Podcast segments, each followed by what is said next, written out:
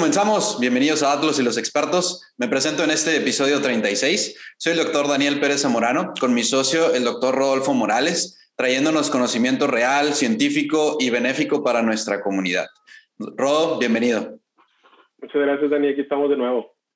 Claro, muy bien. Pues tenemos aquí a nuestro invitado del día de hoy, el doctor Juan Pablo Montemayor, especialista en imagen y diagnóstico, con alta especialidad en radiología vascular e intervencionista, egresado de la UANL, con una excelente calidad humana y un alto nivel de profesionalismo. Doctor, bienvenido y un gusto tenerlo.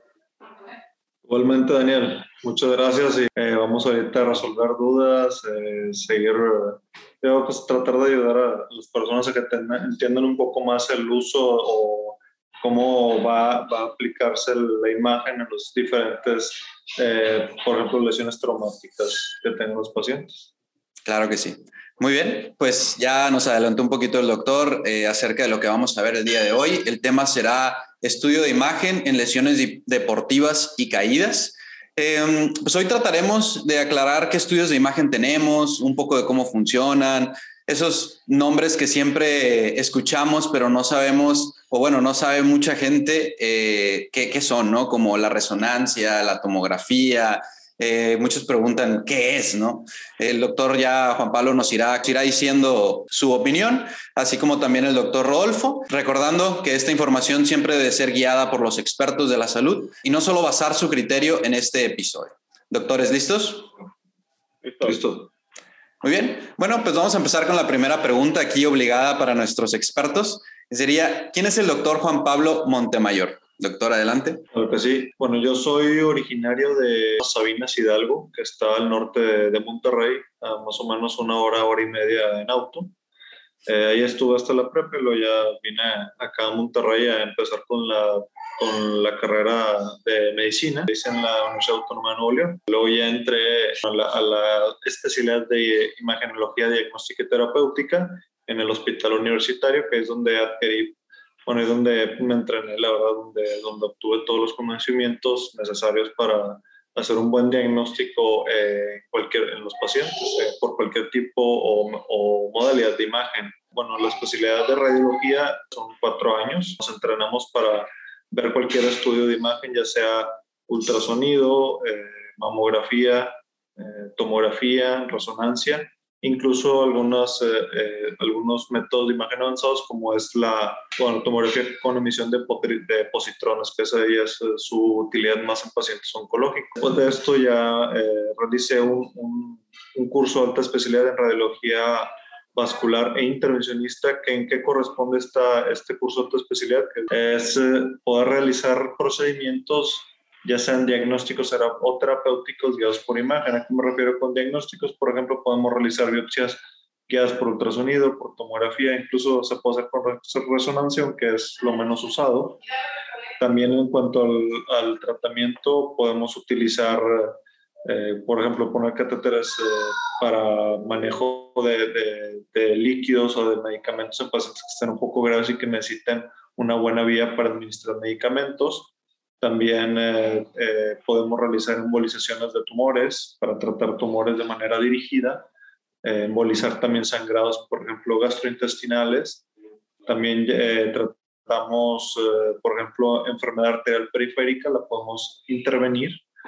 bueno, ahí también tenemos algo de injerencia y también, que se me está pasando, bueno, también podemos hacer tratamiento, por ejemplo, de tumores guiado por, digo, ablación tumoral, que estudias con, con medios físicos, radiofrecuencia, microondas, cri criolación, que es temperaturas muy bajas, podemos tratar eh, tumores.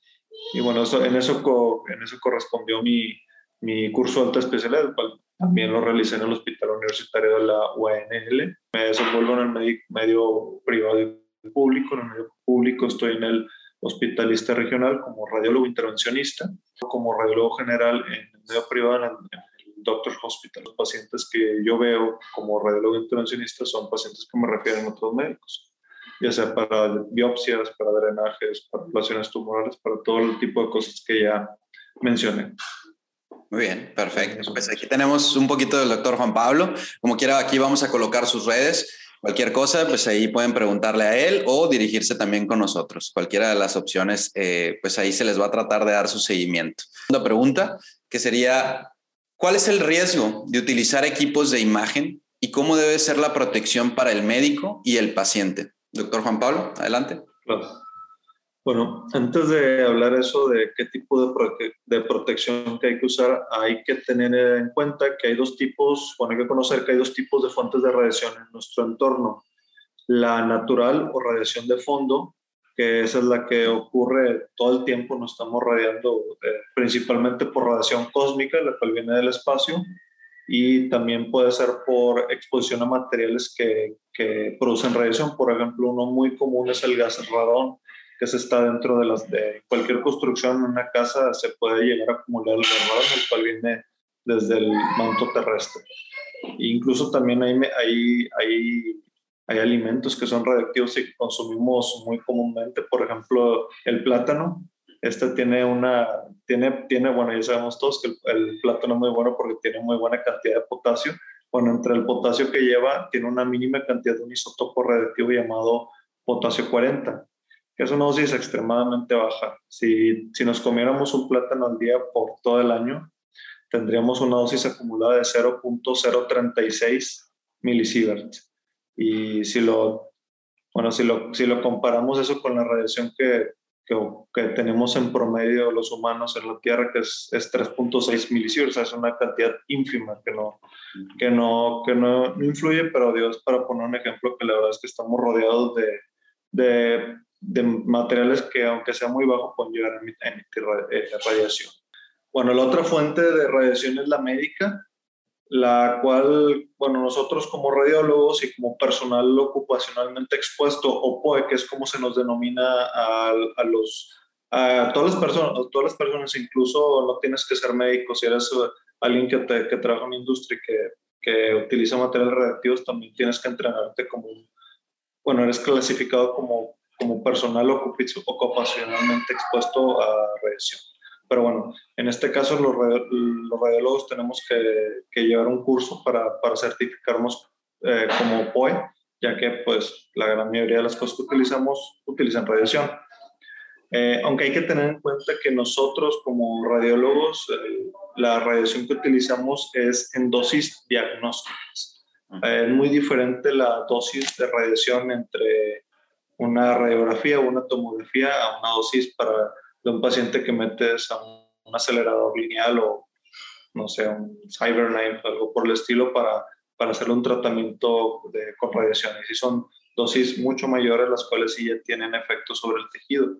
Nosotros en la, en, la radiología diagnóstica, con el avance de la tecnología, con, con el uso de nuevo software, de filtros, la verdad es que la cantidad de, de dosis de radiación a la cual exponemos al paciente, ya que hay que tener en cuenta que el principalmente expuesto a la radiación va a ser el paciente. Nosotros nos pone, podemos exponer, sí, pero no va a ser el, el haz de radiación directa, nos va a caer, bueno, nos va a llegar algo, algo que se denomina como radiación dispersa, por así decirlo, bueno, es, la radiación que se produce al, chocar los, eh, el, el, de, el de fotones de, radiación de rayos X al, chocar con el paciente hay, unas, hay algunos fotones que rebotan y esos son los que nos llegan, pero son, son cantidades ínfimas a comparación de, de los que de del paciente, es correcto. Pero bueno, también hay que tener en cuenta que nosotros los eh, radiólogos nos tenemos que, que, guiar por unos criterios que se llaman los criterios de ALARA, que es un acrónimo en inglés que, sí, que es as low as reasonably, as reasonably achievable, que es eh, en últimas cuentas es utilizar la menor cantidad de radiación posible en cualquier paciente. Incluso si puedes evitar el uso de radiación y utilizar otro método, ya sea resonancia o ultrasonido, utilizarlo. Preferir eso antes de eh, radiar al paciente. Entre las medidas preventivas que utilizamos con los, con los pacientes cuando vamos a utilizar un método diagnóstico con radiación, principalmente las mujeres con las que tenemos más cuidado, ya que, por ejemplo, pueden estar embarazadas, por eso en cualquier lugar que vayan de donde vayan a hacer un estudio diagnóstico y, haya radiación, eh, se produzca radiación, va a decir, van a haber carteles en los cuales les dice a las, es como un mensaje a las mujeres que si tienen riesgo de estar embarazadas o pueden ser que estén embarazadas, tienen que comunicárselo inmediatamente por lo común al técnico radiólogo. ¿Por qué? Un ser humano que ya nació, por así decirlo, ya nos formamos ya en sí la, la cantidad de, de, de, replicación celular no es tan elevada como la que tiene un, un feto o un embrión. En ellos sí, aunque sea una radiación, una cantidad de radiación muy pequeña, sí puede llegar a, generar eh, alteraciones genéticas muy, eh, muy importantes o que nos puedan poner en riesgo que en un futuro desarrolle algún tipo de enfermedad. Y bueno, también eh, entre las cosas que utilizamos para, también para disminuir la dosis de radiación es, es, es algo que denominamos el FOB o Field of View, que siempre que tomamos un estudio, por ejemplo, te voy a decir, eh, un ejemplo, el tobillo. Si tomamos una radiografía de tobillo, yo no necesito que pase, que se pasen rayos X desde la rodilla hasta la planta del pie. Se puede, se cierra, es, como es como literal, bueno, cuando lo, lo, lo ves en, que están, están modificando el foco, del, por ejemplo, las radiografías, vas a ver como una, como una lámpara que va a iluminar y esa lámpara es por donde va, donde va a caer la mayoría de la radiación. Eso lo cierras al, tamaño de la articulación o de la parte del cuerpo que te interese. No, no, no está, es, es, una mala práctica, por así decirlo, dejar que salga por la, por la totalidad del tubo rayos X la radiación hacia el paciente.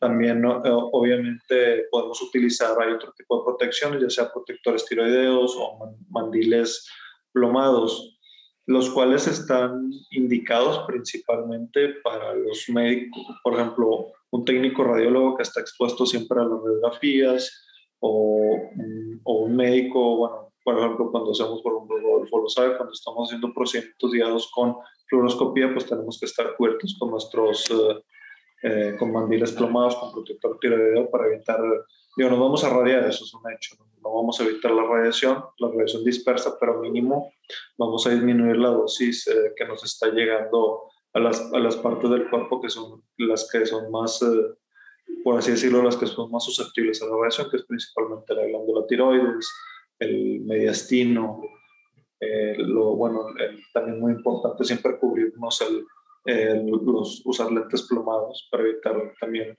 tenemos la, la córnea o el cristalino, los cuales también son un poco más susceptibles a la radiación. Y en los pacientes, en algunos pacientes se puede llegar a utilizar alguno de estos, eh, de, esto, el mandil plomado, el, protector tiroideo, aunque en la práctica está desaconsejado. ¿Por qué? Porque a veces si nos llegamos a, bueno, si un paciente dice, ah, es que me quiero poner un mandil porque me da miedo la radiación, Digo, hay pacientes que dicen, bueno, te lo ponemos, pero el problema es, ¿cuál es el problema? Que, por ejemplo, si esto estoy, tomando una radiografía tórax y le pongo una eh, un mandil en el abdomen por, eh, porque el paciente así lo quiso, eh, lo que va a pasar es que vamos a tapar una parte del abdomen y si nos queda duda de que hay algo raro ahí en un lado del mandil, le vamos a tomar otra radiografía. Ah. sale, sale contraproducente. Los únicos pacientes que sí está de veras indicados, por ejemplo, decir, una paciente una embarazada que tuvo un accidente automovilístico, trae dolor cervical, quiere realizar una radiografía cervical, bueno, sí está totalmente indicado ponerlo un, un mandil plomado para evitar la, al disminuir en lo más que se pueda la, la, dosis de radiación a la cual vamos a, a exponer el producto. Muy bien. Doctor Juan Pablo, y ahí los médicos eh, de exposición traen como una, unas pulseritas. ¿Esas ah, cómo funcionan? Es, es correcto. Eh, se llaman, eh, son, son, son, son, contadores de radiación, que es, un, es como un, un chip, es, como un gafet, por así decirlo, muy pequeño, de unos menos de 3-4 centímetros, el cual por lo común lo tenemos puesto a nivel del tórax, que es donde está indicado tenerlo a nivel del tórax, sobre el abato, sobre el pitufo eh, ese lo debemos de traer todo el tiempo en que estemos en el área de rayos X, ya que nos podemos estar exponiendo radiación. Esta, eh, al, al, llegar, bueno, tiene como un orificio de entrada, por así decirlo, en, en, en estos que son como tipo, eh, en estos eh, detectores, lo cual, los cuales van a estar contando, van a estar, van a estar acumulando, por así decirlo, la cantidad de, de radiación que pasa por ahí. Ya esto ya se los se cambian una vez al mes, se los entregas a una empresa que se dedica a, a, manejar este tipo de detectores y a ti se sabes que este mes te expusiste a X cantidad de radiación. ¿Por qué? Porque tenemos límites como personal ocupacionalmente expuesto, tenemos límites de, de radiación. Si lo, sobrepasamos, eh, si lo sobrepasamos, pues nos pueden mandar a vacaciones obligadas, cosas por el estilo. Lo puedo decir muy bien, pero pues, no, hay, que llegar a eso. Okay. Porque la verdad, digo, sí, sí se siente. O sea, eh, después de un rato estarte rasgando las manos, siempre lo trata de evitar, para procedimientos en los que no se puede evitar desafortunadamente. Siempre has sentido un poco de calor, en, en, o sea, literal te empieza a calentar la mano, la, la radiación. Sí. Bueno, pues ahí tenemos un poquito de las medidas de protección y pues la verdad que eh, no cualquiera, no cualquiera está en esa área, entonces pues hay que, hay que seguir cuidándose muy bien, hay que cuidar al paciente y pues vamos a empezar entonces con la siguiente pregunta, que sería, ¿cuándo se debe pedir una radiografía en una lesión deportiva o de caída, hablando de las más frecuentes, claro. Doctor, adelante. Bueno, eh, la, radiografía se creó en 1895 por William Romgen. Esto utiliza radiación ionizante, que decir que son partículas con alta energía que al, interactuar con otras partículas producen cargas, y esa es la definición física de una, de una, de, la, de una partícula ionizante. Bueno, dependiendo de la cantidad de rayos X que absorbe una parte del cuerpo, es como lo vamos a ver en la radiografía. Se puede ver, por ejemplo, los huesos los vemos, vamos a ver blancos, eh, los pulmones los vamos a ver negros. Aunque esto que sea blanco, que veamos blanco el hueso, que veamos negro el pulmón es algo que está, por así decirlo, estandarizado. No, no es porque en realidad así, así se ve en la radiografía. Nosotros le estamos diciendo a la computadora verlo así. Porque, por ejemplo, existen otras partes del mundo, digo que yo sepa, en, por ejemplo, en Japón, ellos uh, utilizan al revés. Lo que es radio, radio opaco lo, lo, lo ponen negros, lo ponen negro y lo radiolúcido lo ven blanco. Que esa es su forma de, digo, es la forma en la que ellos hacen es algo que no, no, importa simplemente como estamos acostumbrados verlo, que aquí en nuestro país, bueno, Norteamérica, en toda América, es el, lo denso blanco, lo que no está denso negro. Y bueno, ahora vamos que, ¿por qué se ve negro? Porque se ve blanco. Nosotros le decimos al, al, a la computadora, bueno, al, por así decirlo, equipo rayos X, al detector, que lo que, que donde no pasa suficiente cantidad de rayos X o donde se absorba la mayor cantidad de rayos X, entendemos por esto tejidos muy densos, por ejemplo, hueso o metal, vamos a ver blanco, blanco como que no pasó el rayos el, los fotones, y en donde sí pasa una gran cantidad de rayos X vamos a ver negro. Por ejemplo, los pulmones, que son los dos, los dos extremos de densidades, y en el centro queda la grasa y los tejidos blandos. Los tejidos blandos hay que recordar que estamos hechos de 75% de agua, es decir, eh, la densidad de agua es la misma que el tejido blanco. La grasa obviamente es un poquito menos densa, la vamos a ver como un gris, eh, un gris oscuro y, un, y los tejidos blandos como un gris brillante, es como un, una, es a grosso como vamos a ver en la radiografía. Y bueno, ahora sí ya con lo que nos concierne de las lesiones, bueno, eh, después, ¿cuándo hay que pedir la radiografía? Bueno, muy simple eh, principalmente después de un golpe o una lesión, ya sea deportiva, al ir caminando o X o Y razón, pero siempre previa valoración por un médico especialista. ¿Por qué? Porque el médico tiene que evaluarte, o sea, tiene que evaluarte a ti como paciente decir, ¿sabes qué? A ver qué te pasó, tiene que saber el, mecanismo de la lesión, ver qué es lo que le duele, eh, ver, si trae eh, por ejemplo, digo, clínicamente lo, que, lo primero que hay que bueno, que si hay que sospechar una, por ejemplo, una fractura cuando tengamos eh, eh, incapacidad total o parcial para el movimiento de alguna extremidad o articulación, es cuando hay que pensar en una, una lesión. Y digo, obviamente esto lo tiene que revisar un especialista, revisa al paciente y le dice, ¿sabes qué? Yo pienso que traes, no sé, una esguince de tobillo o una fractura de tobillo, necesitas una radiografía de tobillo. Eso, eso es bien importante. Siempre acudir con un médico y que el médico le solicite las radiografías. porque si no, si van directo, si el paciente, ah, es que me pegué aquí en el brazo y voy a tomar una radiografía, pues a lo mejor no necesitaba una radiografía de brazo, necesitaba una de muñeca. ¿Ok? Y bueno, este, bueno, este tipo de modalidad de imagen es la más usada para, por lesiones o traumatismo. ¿Por qué? Porque es, eh, es barata, la verdad, muy, es, es barata este, esta modalidad de imagen y es muy accesible y en cualquier lado lo puedes hallar. En cualquier ciudad puedes hallar un gabinete que te ofrezca un servicio de radiografía para principalmente descartar una fractura, eh, ya que, digo, aunque a veces no vamos a ver fractura, pero podemos ver hallazgos indirectos que nos dicen que tiene un paciente una fractura, por ejemplo, un, decir, una fractura de codo en, en, un paciente pediátrico, no vamos a ver la fractura porque por ejemplo están bien alineadas, no se ve el trazo, pero vamos a ver otros datos, el, el que es el derrame articular, y eso nos, ya nosotros podemos decir, sabes que tienes un derrame articular, hay que sospechar una fractura de, de codo. O podemos ver otro tipo de alteraciones que no tienen que ver con fractura, por ejemplo, un esguince, un esguince de, un esguince de tobillo, vamos a ver el tobillo, vamos a ver los tejidos blandos aumentados de tamaño.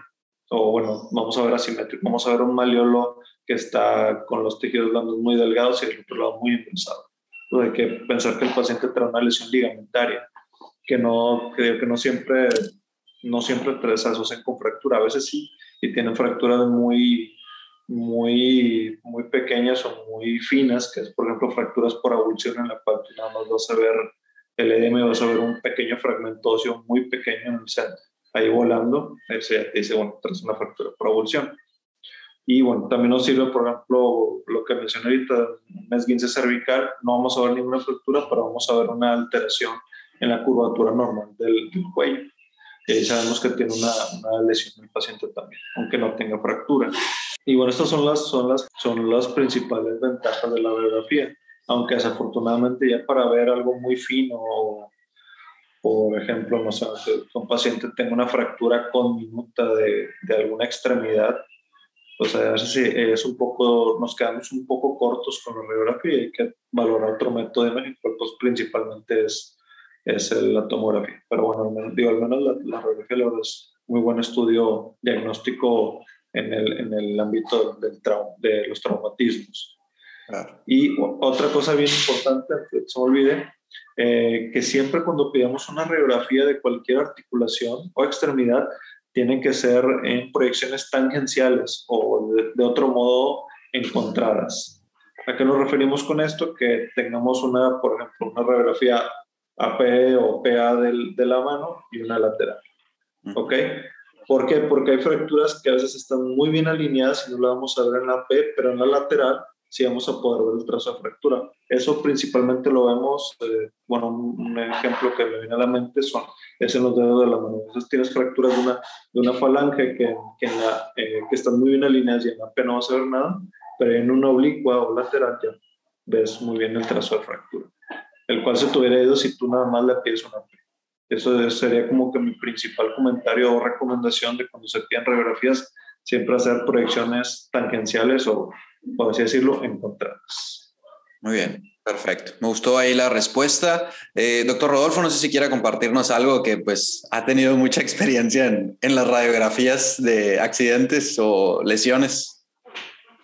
Sí, yo creo que, que eh, respecto a la pregunta que hice, hay casos muy obvios, ¿no? Cuando el niño llega con una deformidad franca o un hueso que evidentemente se ve fracturado, pues ahí no, hay que, no queda duda que hay que pedirle una radiografía. Yo creo que eh, la principal, digamos, situación en la que queda duda si hay que tomar una radiografía es cuando el paciente tiene un traumatismo, pero no tiene tanta limitación funcional, ¿sí? Entonces, por ejemplo, esguinces de tobillo de bajo grado, traumatismos en la muñeca. A ver, la mayoría de las veces no, como dijo el doctor Juan Pablo, es un estudio muy barato que emite una mínima cantidad de radiación y que está disponible en casi cualquier sitio. Entonces, eh, la recomendación sería que ante algún, en el contexto de algún traumatismo eh, y cierta limitación funcional o dolor, pues está indicado tomar las radiografías tangenciales en, dos proyecciones. Eh, sin embargo, por ejemplo, en lesiones deportivas, por ejemplo, pues a veces son, pues por ejemplo, corredores o jugadores de, campo en los que sus lesiones no son agudas, a veces van acarreando lesiones crónicas y a veces la radiografía, cuando no es un traumatismo, o sea, una cosa es un traumatismo, bueno, pues una radiografía para descartar una fractura, pero por ejemplo hay lesiones de, tendones o de ligamentos, eh, que son lesiones crónicas que, por ejemplo, va arrastrando el deportista por mucho tiempo, que también son lesiones deportivas, exactamente, y a veces ahí en esos casos el paciente no se acerca tanto al médico, se toma algún medicamento y muchas veces también tienen lesiones. Entonces yo diría que, como dijo el doctor Juan Pablo, pues es acudir a su médico. Si él considera que el paciente es candidato a una radiografía, pues que se la tome y que se valore a la brevedad también. Muy bien. Doctores, ¿y alguna radiografía que les ha llegado a la consulta que tú te quedas, por qué se la pidieron? Que, que recuerden. Yo creo que ya vi muchas, ¿eh? O sea, por ejemplo, hay pacientes que, que, vienen por un dolor claro en la columna y les toman radiografías de la pelvis o radiografías de las rodillas o, les toman radiografías de ambos brazos como que buscando encontrar alguna diferencia. Muchas cosas, pero sí, generalmente a veces están mal indicadas las radiografías. No sé, Juan Pablo, ¿qué le ha tocado?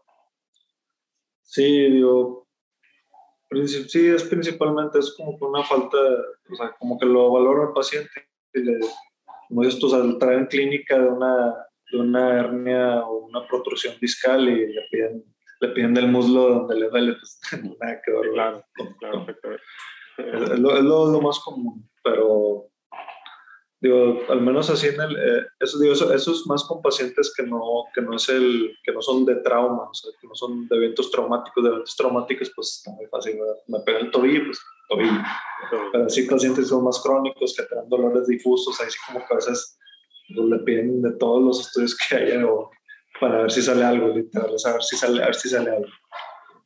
Muy bien, pues ya saben, no hay que pedir solo estudios por pedirlos, entonces se tienen que estar bien fundamentados.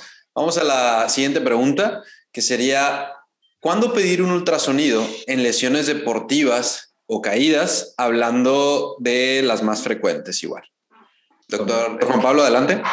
Claro. Eh, bueno, también otro un poquito de, background acá con el ultrasonido. El ultrasonido fue, cre bueno, el primer ultrasonido diagnóstico, este fue creado en 1942. La base fundamental de este es el efecto piezoeléctrico. ¿A qué me refiero con el efecto piezoeléctrico? Es que cuando aplicamos una corriente eléctrica a un cristal, por lo común se utiliza cuarzo, eh, esta corriente eléctrica, al pasar a través del, del cristal, convierte la, la, actividad eléctrica en, bueno, se, se, deforma el cristal, cambia un poco en su forma.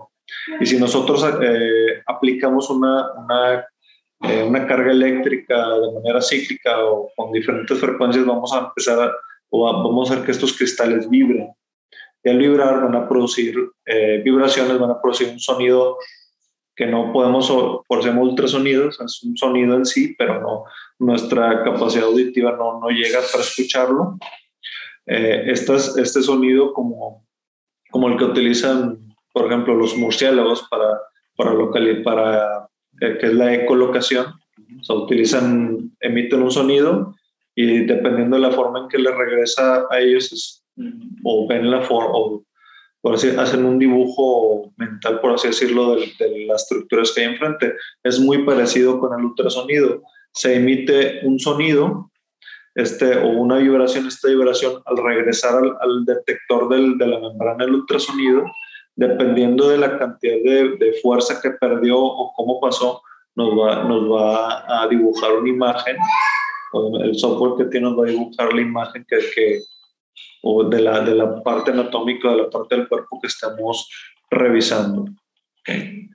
Y bueno, el, aquí la principal diferencia del ultrasonido entre la y la radiografía es que no hay radiación, es un estudio totalmente sin radiación. Eh, eh, también ah, como la radiografía es ah, relativamente barato, a lo mejor no está tan extendido como la radiografía, no es tan fácil, bueno, sí es fácil de ubicar, pero si hace una comparación con radiografías, pues obviamente es mucho más común un gabinete que tenga pura radiografías que un gabinete que tenga radiografía siempre. Eh, pero bueno, ¿qué es la, eh, eh, este tipo de, de estudios se puede utilizar en, en, la gran mayoría de las lesiones deportivas. como un método de primera valoración. Yo tengo un paciente que tuvo una lesión deportiva, trae mucho dolor, lo puedo revisar. Eh, por ejemplo, ¿en qué, en qué ejemplos lo podemos, digo, lo utilizar eh, para descartar una lesión tendinosa en el hombro? Una, una tipo de eh, un motivo de, de, de, pedir un ultrasonido, como que es un paciente que trae que tiene dolor, a veces tiene dolor crónico o tiene molestia en el hombro, lo revisas para que para buscar un desgarro, por ejemplo, del tendón del supraespinoso o que tenga una, un pinzamiento, eso es lo que podemos ver nosotros por ultrasonido a nivel del hombro. Eh, también podemos ver, por ejemplo, un paciente que tenga, que tenga un, un desgarro y le sospechen un, con una formación de hematoma, también lo podemos ver con ultrasonido, se puede ver muy fácilmente, incluso lo podemos eh, bueno, como radiólogo internacionalista, pues lo podemos tratar, le podemos inyectar ahí algún tipo de, de, de, fibrinolítico para deshacer más rápido el hematoma y que cure más rápido el paciente. También se puede utilizar para valorar el mecanismo extensor de la rodilla, para valorar también eh, ligamentos, pues principalmente ligamentos y tendones de casi cualquier parte del cuerpo. Pero si nos vamos a las, diría, las los eh, motivos de estudio más comunes, que diría eso, el, la radiografía de, el ultrasonido de hombro eh, para buscar desgarros tendinosos o de pinzamiento, también el, pues bueno, a veces el tendón de Aquiles parece que está, desgarrado, ¿no? Digo, está lesionado, Esas son las principales, aunque digo, yo sí me diría que la, la principal es, es para, para el hombro perfecto. Y también es, es, un método, yo creo que en los accidentes no, no tan usado, ¿no? Eh, a pesar de que sí hay muchas indicaciones de lo que se pueda eh, usar, pero ya es como más específico, ¿no? Claro, eh, sí es muy, es, debería ser muy usado, no se usa en algunos lugares, digo, que otras llegamos a lo mismo, que desafortunadamente no, en todos los lados tienen disponible un, un, eco. Pero bueno, que ¿para qué lo utilizamos? Por ejemplo, un paciente politraumatizado, que entiéndase por politraumatizado, un paciente que tuvo, tuvo un accidente, un choque automovilístico. Nosotros le, eh, le podemos hacer un ultrasonido, eh, un ultrasonido abdominal para búsqueda de líquido libre, para si no trae algún, alguna lesión visceral. También podemos revisar pericardio, no tenga pericárdico revisar también pulmón, podemos buscar que no tenga neumotórax el paciente, incluso la, ecografía es mucho más sensible que la radiografía para detectar neumotórax. Y también otro, otro uso, no, no tan común, pero sí se le puede dar, por ejemplo, ultrasonido es para buscar fracturas costales. A veces tenemos pacientes que tienen, sufrieron un golpe en, en la región costal, la, clínicamente parece que tienen fractura, pero radiográficamente no hallamos esa fractura porque está muy bien alineada. Con el ultrasonido nosotros podemos demostrarla porque ejercemos un poco de presión sobre la costilla y vemos el trazo de fractura muy, muy claramente. Y esas, son las, las, utilidades del, del ultrasonido en, pacientes con, con traumatismos. que yo diría que es principalmente ese buscar líquido abdominal o neumotórax. Perfecto. Muy bien, me gustó la respuesta. Eh, doctor Rodolfo, no sé si quiera comentar algo antes de pasar a la siguiente. Yo, estoy totalmente de acuerdo con el hijo Juan Pablo, solamente yo añadiría que cada vez estamos utilizando más, eh, por ejemplo, en mi área particular, eh, el ultrasonido para asistirlo en el tratamiento de, de padecimientos traumáticos. Por ejemplo, yo que me dedico a la rodilla, en, la patología del tendón cuadricipital o del tendón rotuliano, eh, donde existen estos, estas tendinosis de los deportistas, en donde se genera una degeneración, una degeneración de las fibras de estos tendones, para mí es muy útil, y lo he hecho dos o tres veces, durante la cirugía eh, artroscópica, introducir el ultrasonido con un radiólogo en quirófano para que él me pueda ir guiando donde, porque son tendones, a, fin, a ver, son tendones grandes, pero a fin de cuentas, si le empiezas a comer, te lo puedes llevar. Entonces, si tenemos el ultrasonido estéril, evidentemente, en quirófano, eh, y el radiólogo con su pantallita va viendo la zona de tendinosis y me va guiando con mi punta del artroscopio dónde ir, esto se llama sonocirugía. son las tendencias más actuales en rodilla, o sea, toda la patología del tendón rotuliano y la patología del tendón cuadricipital, estas que les llamamos exeresis o desbridamientos de estos tendones asistidos por ultrasonido intraoperatorio, es, son como que las, novedades que hay. Yo lo he hecho tres veces, es, es, bastante cómodo porque te quita el miedo de estar pelando el tendón, una parte que esté sana, sino que evidentemente estás obviamente eh, raspando o desbridando la parte lesionada. No lo he hecho en el hombro, pero los cirujanos de hombro cada vez también lo están haciendo más. Este, entonces, esta es la utilidad que yo le veo, además de todas las que mencionó el doctor Juan Pablo, en la parte del tratamiento de lesiones eh, traumáticas, que esto se ve mucho en los atletas, en los corredores, en los saltadores, basquetbolistas. Hay mucha patología en el tendón rotuliano, sobre todo en mujeres, y son cosas que a lo mejor uno dice que son muy molestos para ellos porque no les permiten hacer su vida diaria y mucho menos su vida deportiva.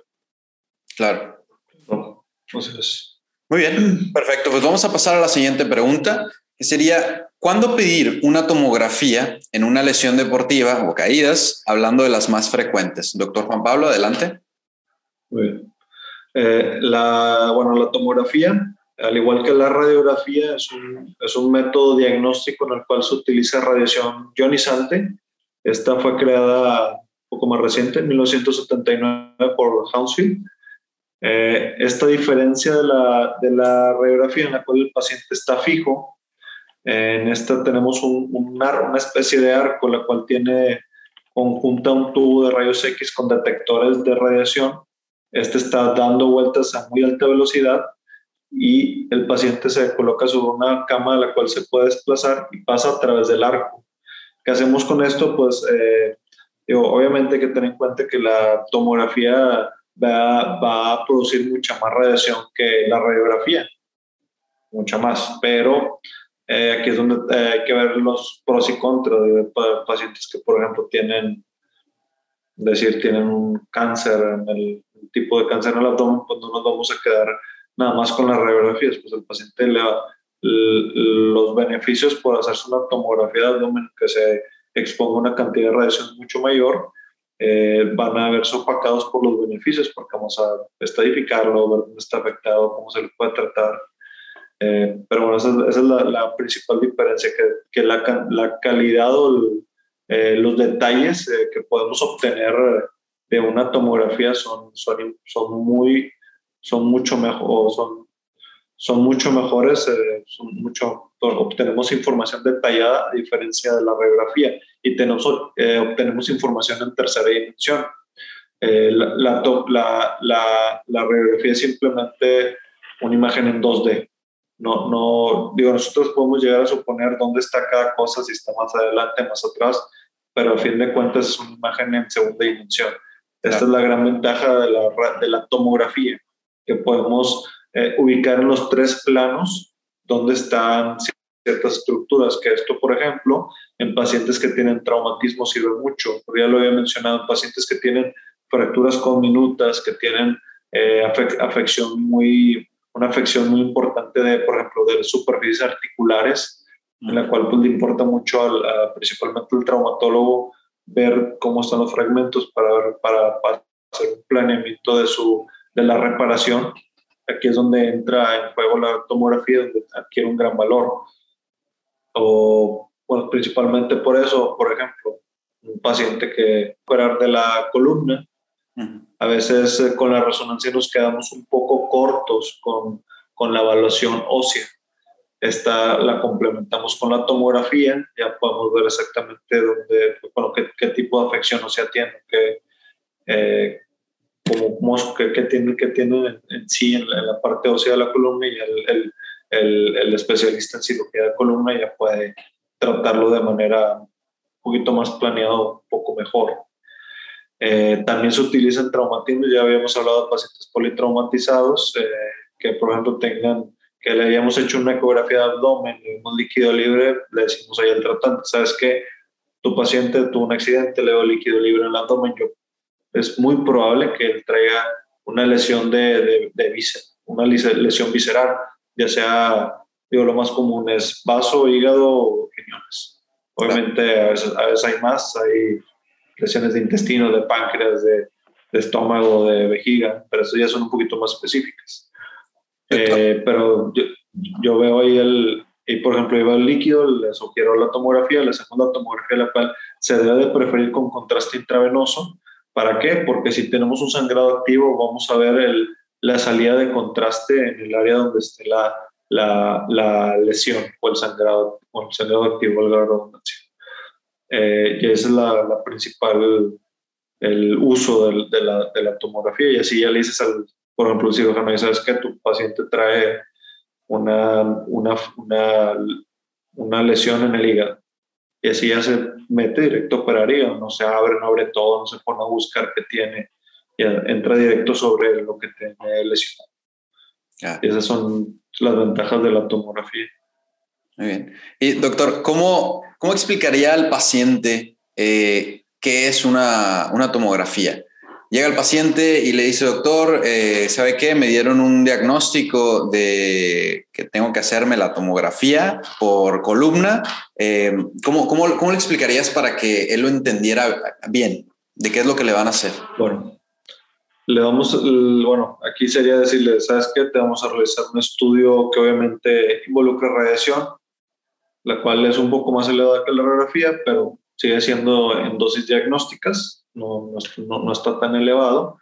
En este el estudio al paciente se le pone sobre una cama y pasa atrás de un arco. El arco, el, cuando el paciente pase por el arco, principalmente va a escuchar el ruido que hace el arco, que es como un, ¿cómo lo podría describir? Como una turbina de un... Sí. Como una turbina que va, que va encendiendo de un, no sé, de un avión.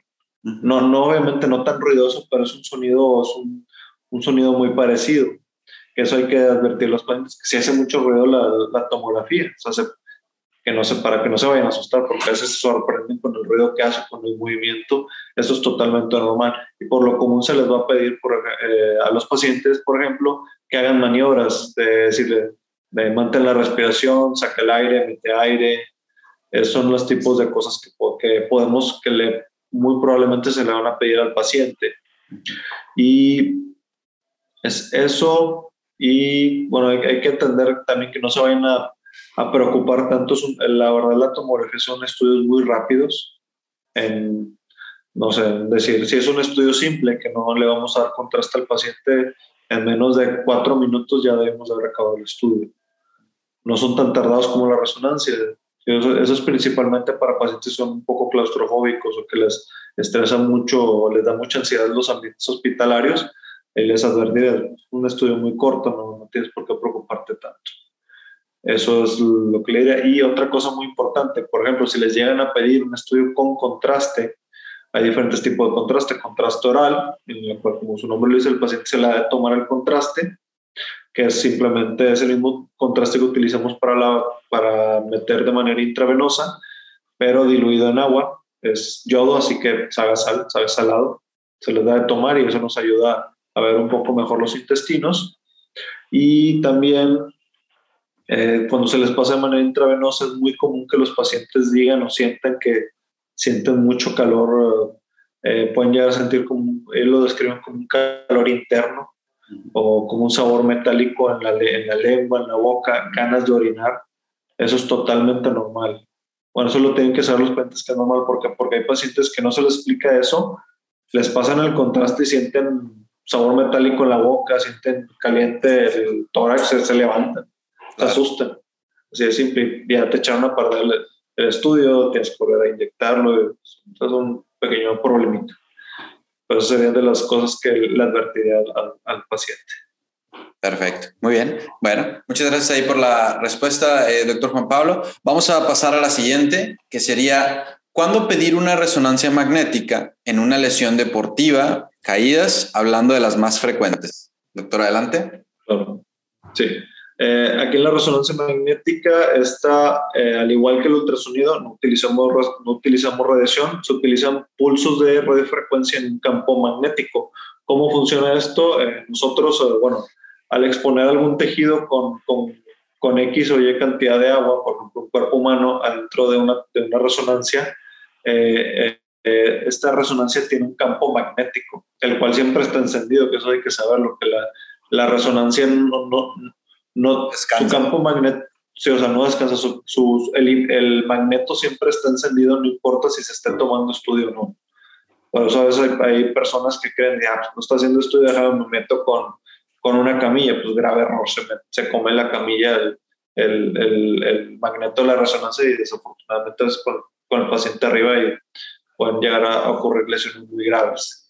Y bueno, que se, se, al paciente dentro del magneto, todos los, los protones eh, de hidrógeno se, se alinean con el campo magnético y con la radiofrecuencia eh, hacemos que vibren o que se muevan en ciertas direcciones dependiendo del, de la secuencia de imagen o del, de la ponderación de imagen que queramos obtener. Y ese, ese movimiento es detectado por las antenas, que son, que son como unas, unas estructuras de plástico, por así decirlo, son como plástico, como una, como una, bueno, depende de la se pueden poner aquí en el, cráneo, en el tórax, en alguna extremidad, eh, son para, para detectar esos cambios en el movimiento de los protones. Y al moverse los protones, eh, esto llega a la, a la, computadora, a la máquina de resonancia y interpreta el movimiento y nos, dependiendo de la cantidad que haya de protones de hidrógeno, nos va, o bueno, de ciertas otras sustancias, como por ejemplo sustancias ferromagnéticas, nos va a arrojar una imagen, la cual ya posteriormente eh, estudiaremos o, leeremos. Eh, y bueno, en el, en el, en el contexto de lesiones deportivas, el, la, yo creo que la resonancia magnética es de los métodos más utilizados en el estudio y caracterización de lesiones deportivas. ¿Por qué? Porque la resonancia es muy buena para ver lesiones de tejido blando, incluso a veces hasta óseas. Tenemos pacientes que, eh, hablaba ahorita el doctor Rodolfo de las de deportistas, por ejemplo, pacientes que son maratonistas o que empiezan a, que, que aumentan eh, mucho su rigor de, de, estar, al estar corriendo, pueden llegar a tener fracturas eh, por estrés eh, de, bueno, sería así, por, decirse por estrés del calcáneo, las cuales en las radiografías es extremadamente, es muy, fino el detalle que, que, es la fractura que simplemente vas a ver una pequeña línea que, eh, que cruza o que, que, está que está perpendicular a la, a la, dirección de las trabéculas. Y a veces no tenemos ni siquiera eso. Eh, ahí es donde entra, en, nos apoya la resonancia. Ahí sí ya podemos caracterizar muy bien lesiones de tejido blando, eh, algunas lesiones óseas. En donde se, más, la verdad se utiliza en cualquier parte del cuerpo, aunque las principales son para ver hombro, para, para caracterizar lesiones del hombro, en rodilla, su utilidad en rodilla, rodilla es muy, muy elevada. ¿Por qué? Porque podemos valorar los meniscos y los ligamentos, eh, los principalmente ligamentos cruzados, los cuales son muy difíciles de ver por el ultrasonido, ya que pues, están dentro de las articulaciones, no los puedes valorar. En, en radiografía no puedes verlos, no puedes verlos, puedes ver a lo mejor eh, datos eh, indirectos que nos dicen alguna lesión de, de algún, de algún ligamento o, alguna fractura por una abulsión, pero pues lo común es que no veamos eso en la radiografía, es que simplemente veamos un paciente que tuvo una lesión deportiva, tiene derrama articular, tiene dolor, eh, lo revisa el, el, traumatólogo, tiene, no sé, una prueba, si no recuerdo, una prueba del bostezo, cajón, tiene, tiene movimientos eh, alterados a la explosión de la rodilla, hay que hacer una resonancia y podemos caracterizar las lesiones, darles una estadificación, decirle, ¿sabes qué? Este paciente tiene X o Y cosa, ya con esto el traumatólogo va a saber cómo tratarlo, qué darle el tratamiento.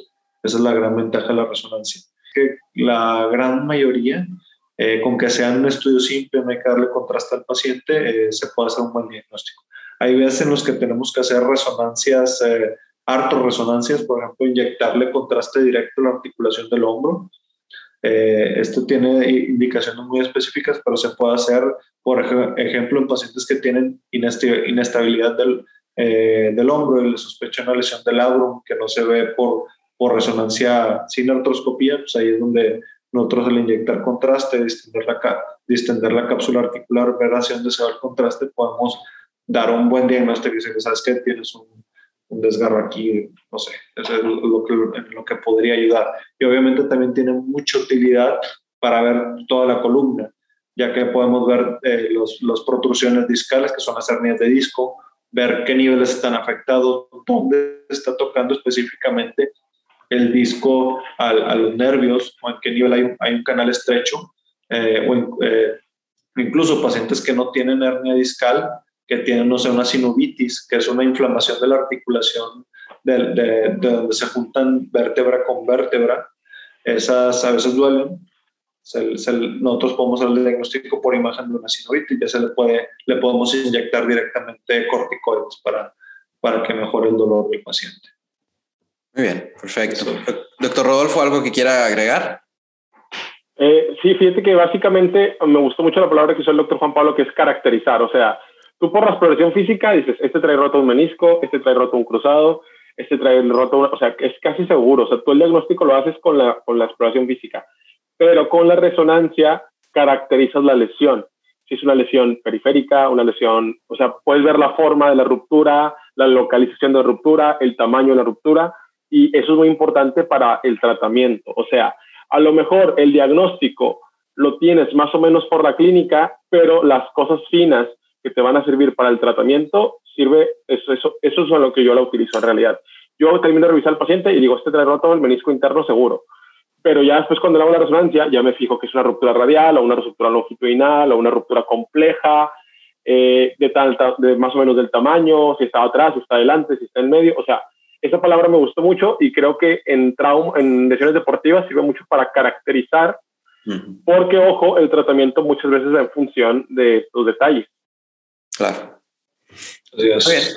Perfecto. Bueno, pues, ¿algún comentario o sugerencia para los médicos que piden estudios de imagen, eh, doctor Juan Pablo? Claro.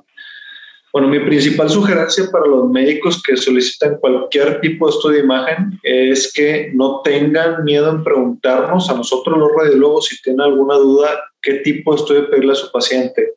Eh, siempre digo, o sea, siempre digo, yo creo que la gran mayoría de todos conocemos al radiólogo o alguien, o sea, en alguien que nos podamos apoyar. Yo creo que la gran mayoría de nosotros como radiólogos estamos en, estamos en, en pos de, ofrecerle una asesoría al, al, médico de alguna otra, rama, alguna otra rama de la medicina. Para que pues para guiarlo y para que llegue un adecuado diagnóstico con su paciente para que que digo a lo mejor un paciente que sí tiene indicado algún estudio de imagen pero pero le están le están pidiendo el no equivocado ¿no? o sea no le va a servir no le, y te van a pasar dos cosas. En primera no vas a llegar al diagnóstico y en segunda va a hacer al paciente pagar doble porque las, las tienen que pedir otro tipo de estudio.